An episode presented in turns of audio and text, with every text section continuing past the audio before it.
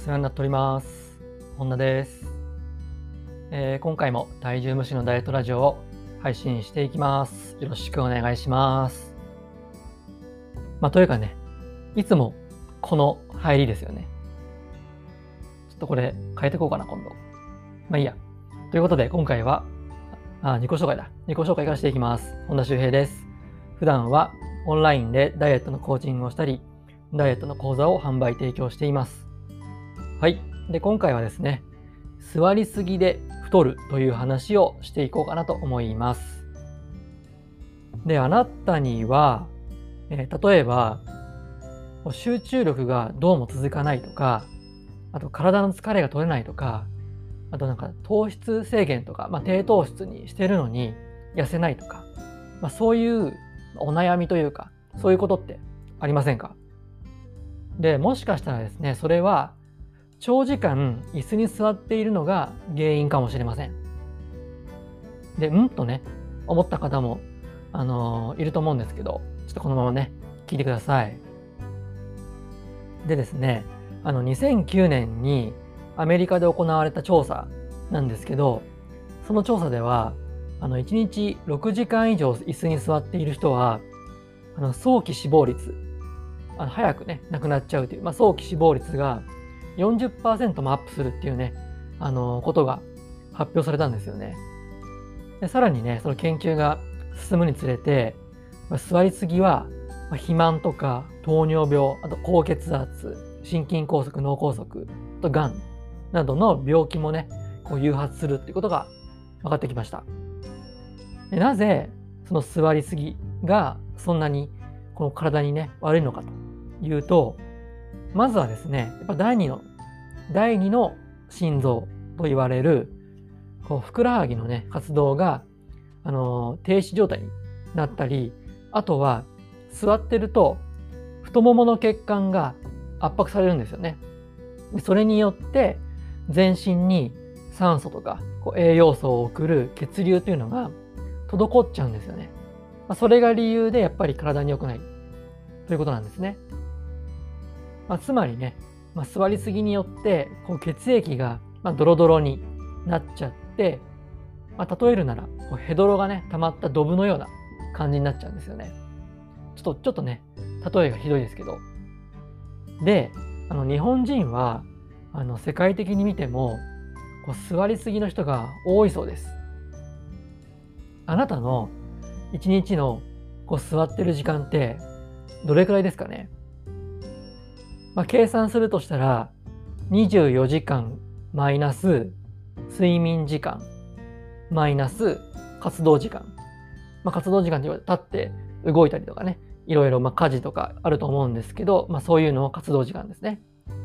もう一回言うと24時間マイナス睡眠時間マイナス活動時間。これにこの計算で出たのがあなたが一日の中で座っている時間ですね。でこうやって計算してみるとあの想像以上に座ってる時間って長いなって気づくはずですね。で長時間ねやっぱ座っているということはそれだけ活動量がま少ないということですよね。であのダイエットで結構あの見逃されがちなことであのニートというものがあります。これニートっていうのは、あれですね。あの、ニートじゃないですね。あの、働かないとか、勉強してないとかね。そういうニートじゃなくて、まあ、ちょっとイントネーションを変えて言ったんですけど、ニート？です。あの、NEAT って書きます。NEAT。まあちょっと硬い言葉で言うと、非運動性熱産生です。非運動性熱産生。英語で言うと Non-Exercise Activity Thermogenesis の略ですね。で、このニートっていうのは要は、まあ、非運動性熱産生なので、要は運動以外の身体活動で消費されるエネルギーのことなんですね。例えば洗濯とか掃除とか買い物とか料理とかね、あと階段の上り下りとか、まあ、そういう日常生活における何気ない活動ですね。これがニートです。で、このニートが少ないと、仮にね、こうトレーニングとかそういう習慣があっても、痩せづらくなるんですよ。で、ある研究では、太ってる人と痩せてる人を比較するとやっぱりね太ってる人の方が座って過ごす時間が1日あたりね平均約2.5時間長いということが分かったそうです。でよくね自分はこうジムで運動してるから大丈夫と思ってあの家に帰ってきたら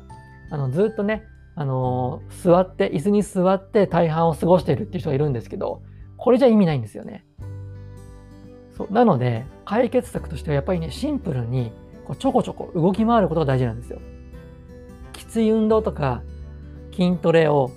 あのするっていうのは優先度は低いんですよね。まずはシンプルにちょこちょこ動き回る。これが大事なんですよ。あとね、まあ、あなたに心がけてほしいのはやっぱりね、こう椅子に座る時間を減らして、頻繁に立つことですね。動き回るのも大事。動き回るのはね、その後の話なんですけど、やっぱりね、まずは立つってことが大事です。30分に1回でいいので、このね、立つっていう習慣をあの身につけましょう。やっぱりね、立ってる時は、あのー、座ってる時よりも、